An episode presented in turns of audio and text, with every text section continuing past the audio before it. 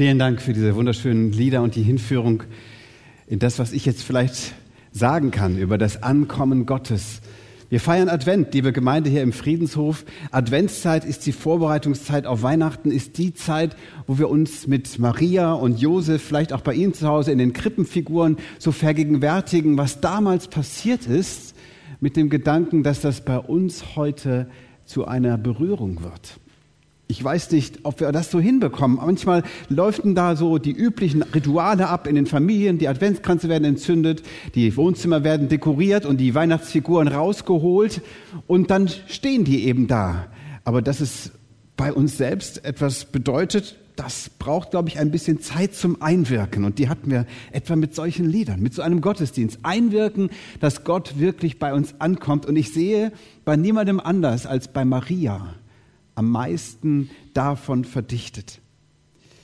Ich habe letztes Jahr sogar das Privileg gehabt, mit unserer evangelischen Kirchengemeinde Niederkaufungen ein ganzes Einkehrwochenende im Kloster Volkenroda nur über Maria zu machen. Zweieinhalb Tage haben wir uns mit Maria im Advent beschäftigen können.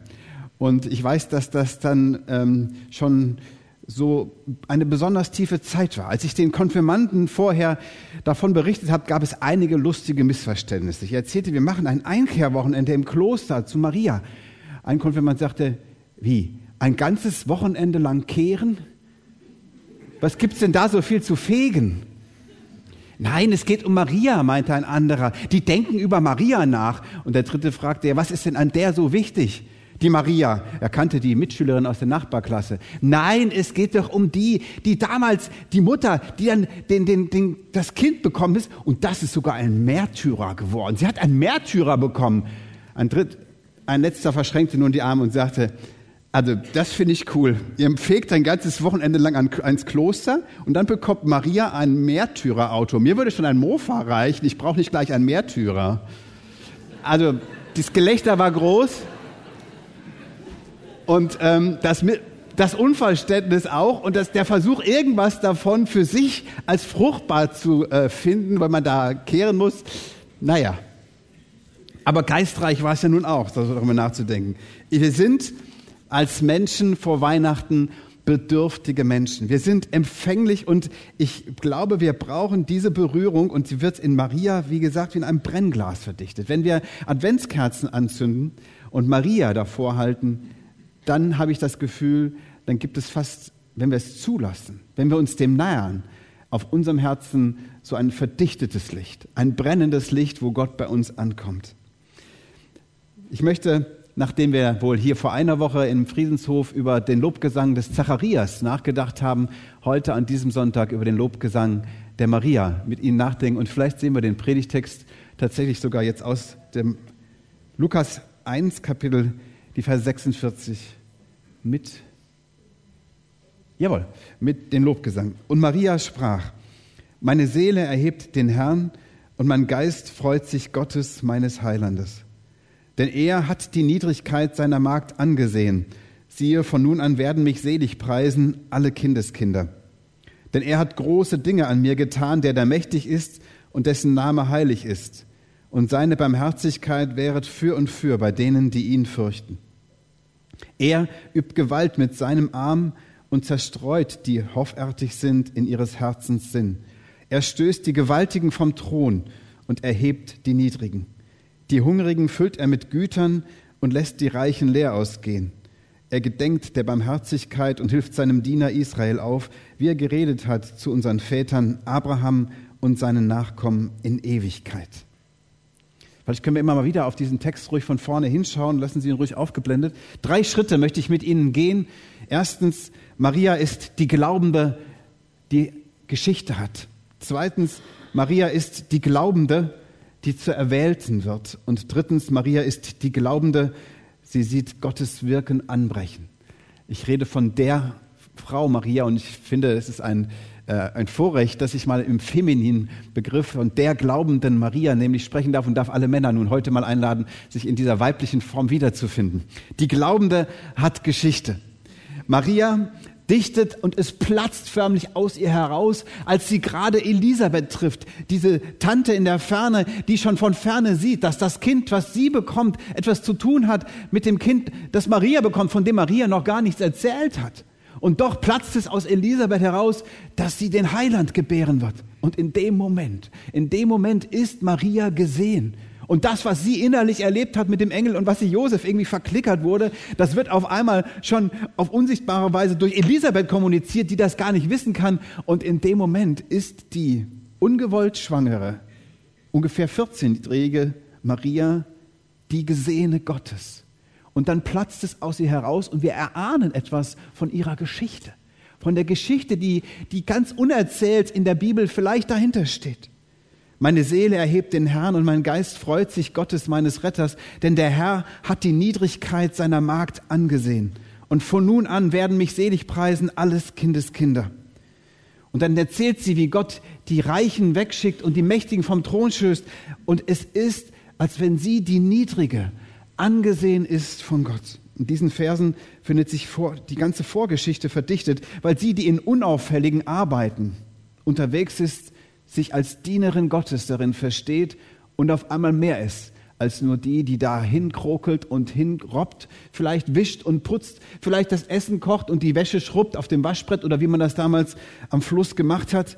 Und sie ist als als Mädchen, als Heranwachsende, keine gefeiertes Kind in der Mitte einer Kirchengemeinde. Sie ist am Rand, am Rand des Hauses, am Rand der Geschichte, am Rand dieses, dieses Haushaltes und rückt doch jetzt von Gott in die Mitte der Weltgeschichte. Sie jubelt, weil sie angesehen ist und es platzt aus ihr raus, dass statt Demütigung Erhebung von Gott selbst ihr geschenkt wird. Dass statt an den Rand gedrängt zu sein, sie eben jetzt in den Mittelpunkt gestellt wird. Sie sieht, dass Gott, dem sie schon immer dienen wollte, dessen Magd sie schon immer sein wollte, jetzt sich zu ihr stellt, so dass Gott sogar ihr dient und sie erfährt, wo das größte Glück, das eine Frau erliebt, ein Kind zu bekommen, ein Kind. Und bei allem, was es schwierig macht, diese eine Schwangerschaft, hat sie eben darin das Wunder Gottes erkannt. Das Wunder, dass sie auf diese Weise schwanger wird, bedeutet, dass Gott zur Welt kommen will und die ganze Weltgeschichte sich damit ändert. Ihre Sehnsucht nach Gott ist groß gewesen, wahrscheinlich schon über lange Zeit. Ihre Unterdrückung, die sie ausgehalten und in sich reingeschluckt hat, die platzt deswegen wohl jetzt heraus, weil sie eben lange schon zu schlucken hatte an dem unteren Weg, den sie gegangen ist. Und wenn wir Advent und Weihnachten feiern, dann glaube ich, dass es nur dann passiert, wenn wir mit unserer eigenen tatsächlichen Geschichte ehrlich, ehrlich werden. Denn es kann nur dann eine Geschichte für Gott werden, wenn wir sie ehrlich vor Gott betrachten. Und wenn wir sie ehrlich wie Maria in diesen Dienst Gottes hineingestellt sehen und wenn wir jetzt in der Adventszeit diese Geschichte Gott hinhalten. Ich denke, dass mancher von uns diese Bitterkeiten kennt wo man Zurücksetzung erlebt. Da, wo man übersehen wird in der Mitarbeit in der Kirchengemeinde ehrenamtlich und das einfach trotzdem macht und das vielleicht über Jahre hinweg.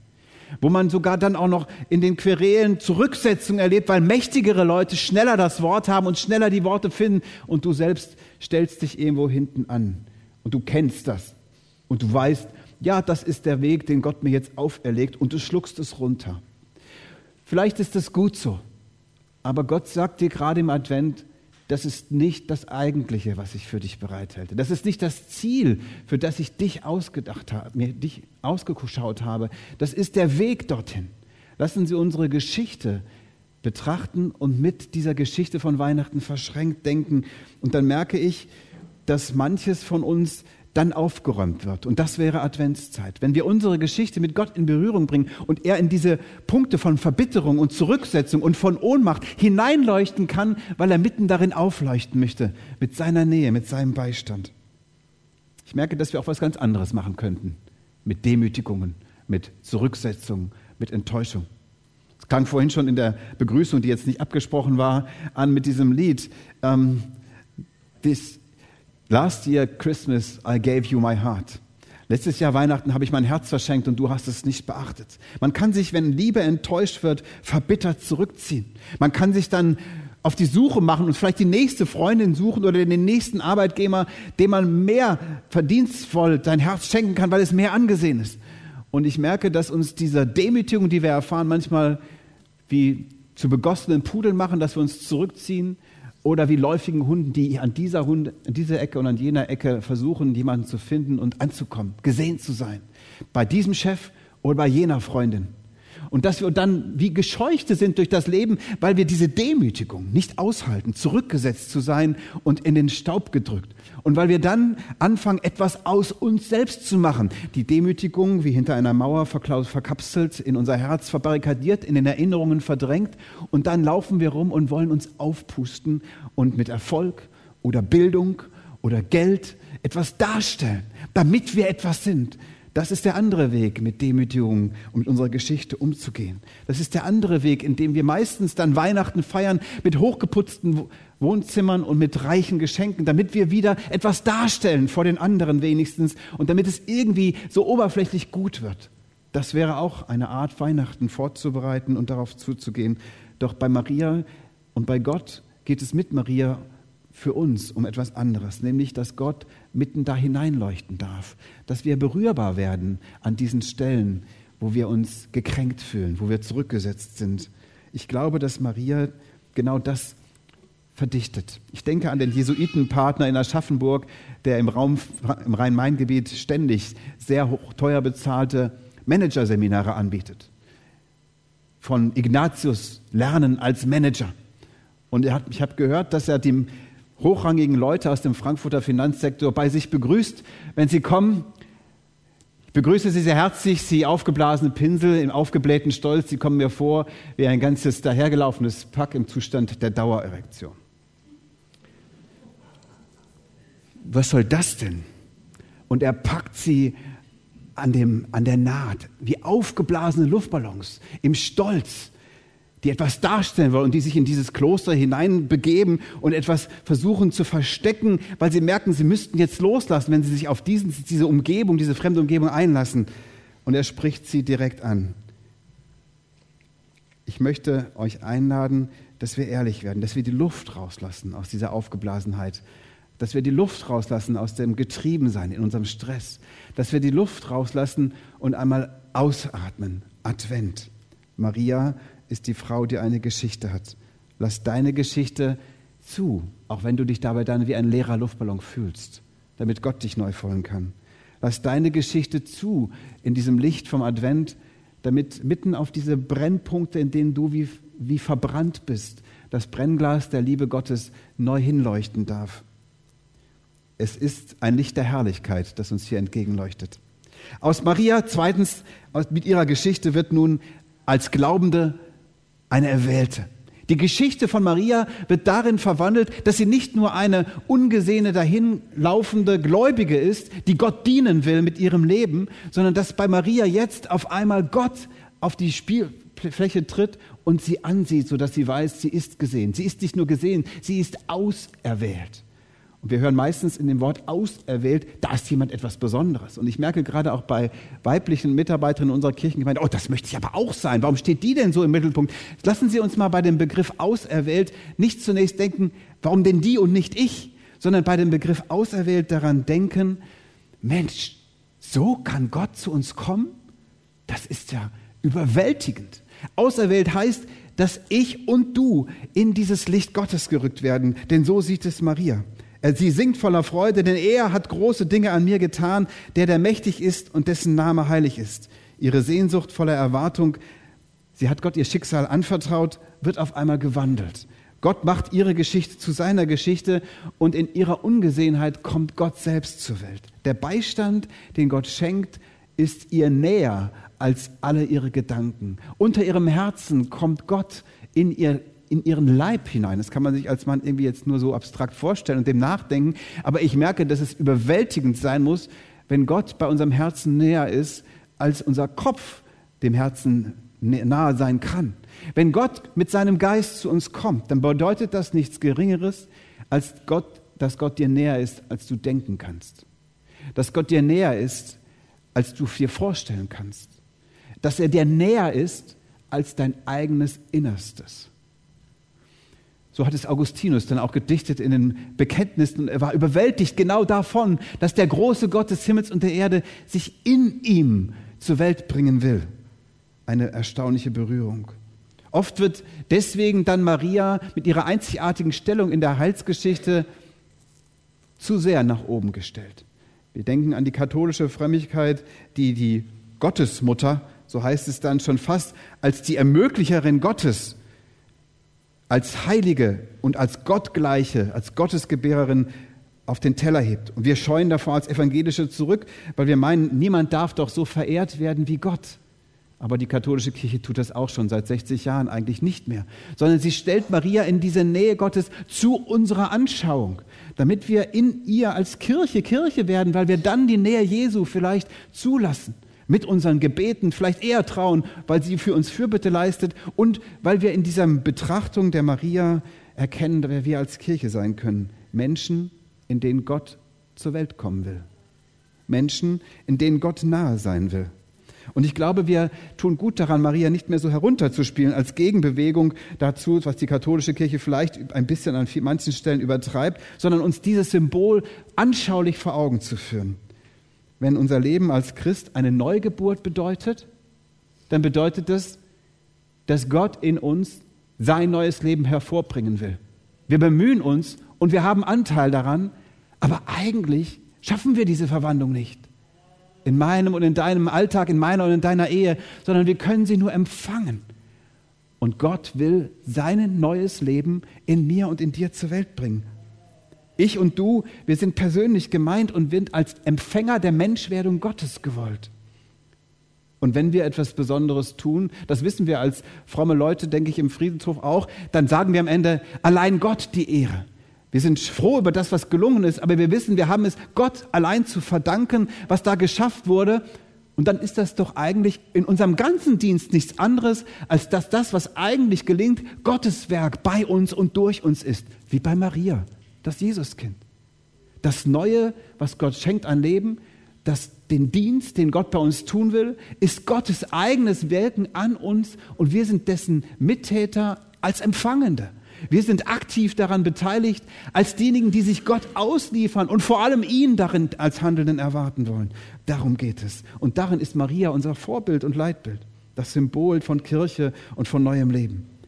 Maria wird nun in dieser Erwählung von Gottes Liebe überwältigt. Aber in dem Lobgesang wird deutlich, sie weiß, dass es nicht nur für sie selbst ist. Seine Barmherzigkeit währt von Geschlecht zu Geschlecht bei allen, die ihn fürchten. Er gedenkt der Barmherzigkeit und hilft seinem Diener Israel auf. Das, was Maria an sich erlebt, ganz persönlich und individuell, das sieht sie mit diesem Lobgesang als Gottes Tun am ganzen Volk. Und das, was sie an Liebe an sich als Auserwählte erlebt, sieht sie als eine Verwirklichung von der Barmherzigkeit Gottes, die eigentlich für das ganze Volk gilt, für alle. Diese Barmherzigkeit währt für immer. Das bedeutet, dass es bei mir und dir genauso ankommen will. Das bedeutet, dass er dir, dem dahingelaufenen Diener oder der dahingelaufenen Magd, genauso mit Barmherzigkeit aufhelfen will. Und was bedeutet Barmherzigkeit als Leitwort für diese wunderbare Schwangerschaft? Barmherzigkeit bedeutet nichts anderes als Gott schenkt dir sein Herz. Beim Armen das Herz haben. Martin Luther hat übrigens dieses schöne deutsche Wort Barmherzigkeit selbst erfunden. Es gab es noch nicht in der deutschen Sprache bei diesen burschikosen Germanen. Kein Wort für Barmherzigkeit hatte Martin Luther zur Verfügung, um das auszudrücken. Liebe gab es vielleicht, aber sehr zwiespältig und sehr missverständlich. Und Barmherzigkeit bildete er nach dem lateinischen Wort misericordias. Misericordias heißt Miseri, dem Armen, Cor, das Herz, das Geben. Dar. Misericordias, dem Armen das Herz geben, das heißt auf Deutsch B, beim Arm, Armen das Herz haben. Beim Armen das Herz haben, dem Armen das Herz schenken. Und das war das Kunstwort für Martin Luther für Barmherzigkeit.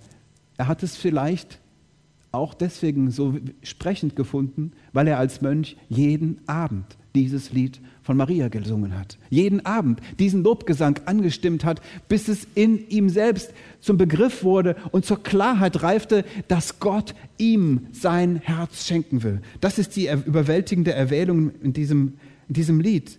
Ich denke dabei an die Frau in der Adventszeit, die denkt, ja, schön sind die Kerzen, Aber wenn ich nach Hause komme, fällt mir eigentlich die Decke auf den Kopf, weil ich so alleine bin. Auch bei diesem Adventskranz. Und wenn ich auf Weihnachten zudenke, dann wird es noch gruseliger, weil ich gar nicht weiß, ob ich alleine feiere oder bei wem ich wirklich gewollt bin. Und wenn ich bei jemandem bin, ob es nicht noch schlimmer ist, dann dort bei zu sein, weil ich mir nur das fünfte Rad am Wagen dann vorkomme als der dazugeladene Gast. Kannst du dir vorstellen, dass du Gottes Erwählte bist und dass deine Einsamkeit die Schwangerschaft ist? Dass das bei dir entstehen darf? Und da, wo dir die Decke auf den Kopf fällt, so wie anscheinend bei Maria die Mächtigen auf dem Kopf herum drauf rumgetrampelt sind, da sind es deine seltsamen Einreden von Minderwertigkeit oder von unwürdig sein oder verstoßen sein, die dir auf dem Kopf die Einsamkeit zur Hölle machen. Da will Gott Mensch werden, bei dir.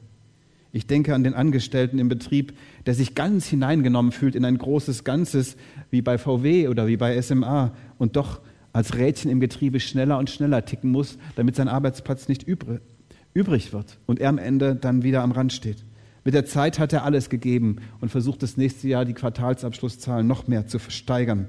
Aber innerlich fühlt er sich leer, leer von dem Erfolg in Frage gestellt, leer von der Leistung, die er bringen muss, gebraucht, aber auch verbraucht. Kannst du dir vorstellen, dass Gott zum Advent in diese Lehre zu dir hineinkommen will?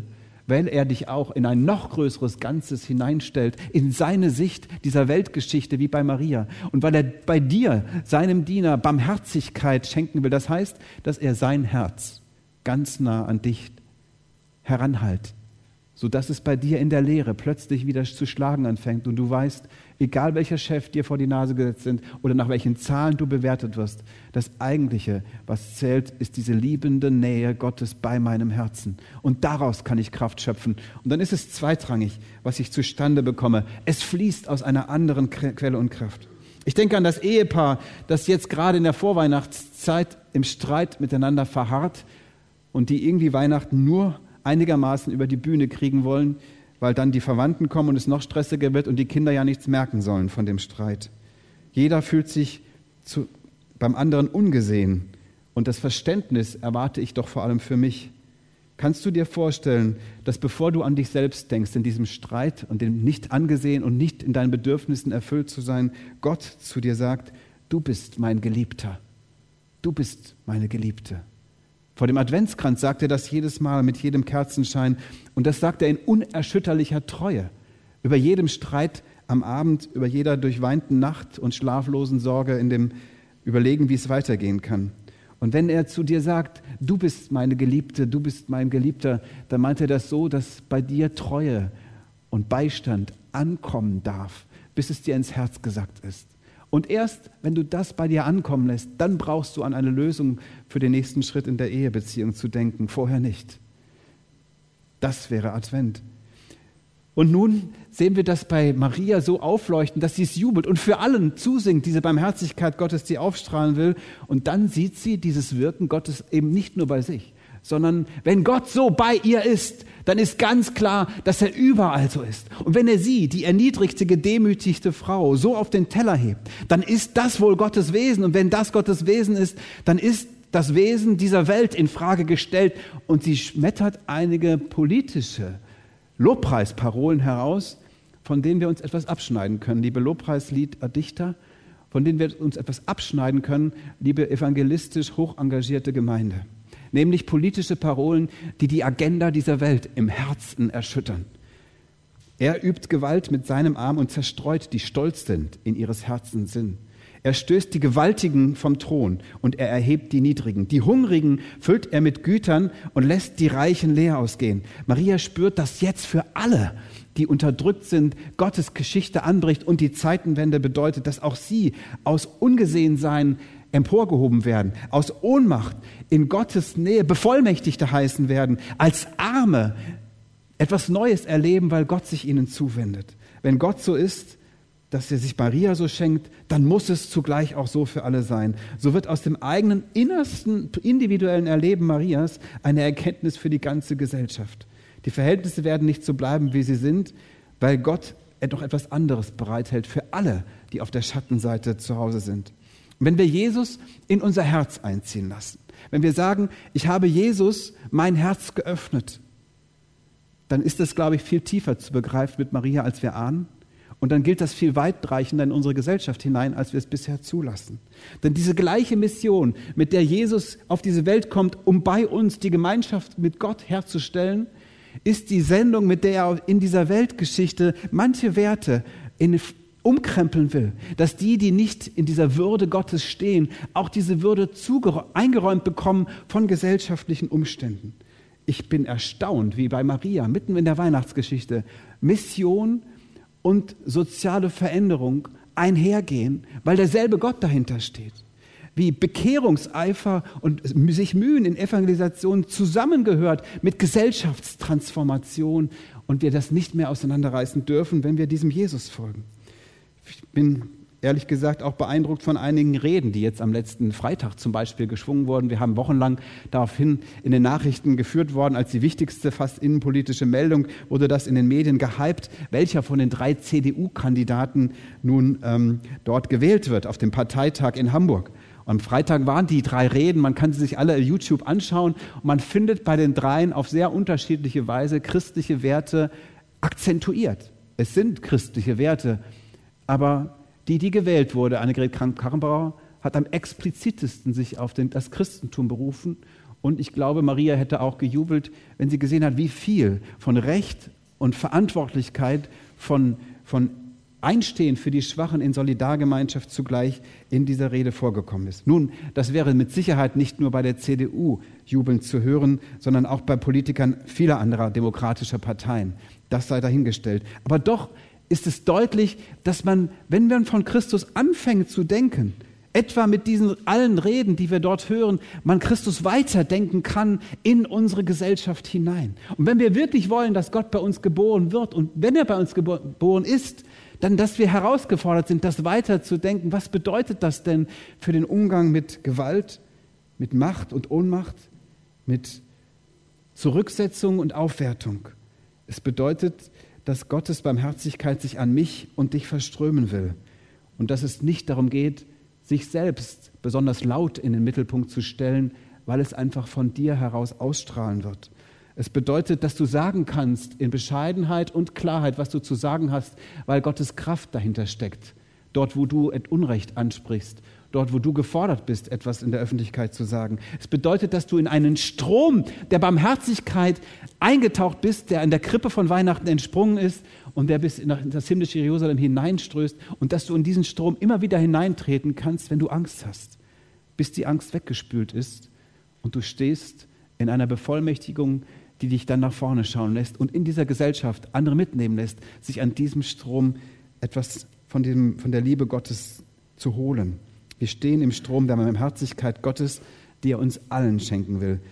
Tiefer, als wir ahnen, wie bei Maria, und weitreichender, als wir zulassen in unsere Gesellschaft hinein. Maria kommt mit ihrer Geschichte zu Jesus und wird, lässt Gott bei sich Mensch werden. Maria ist die Glaubende, die nicht nur eine dahergelaufene Dienerin ist, sondern sie wird mit der Liebe Gottes zu der Erwählten Gottes selbst und wir auch.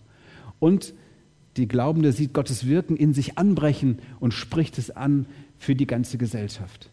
Amen.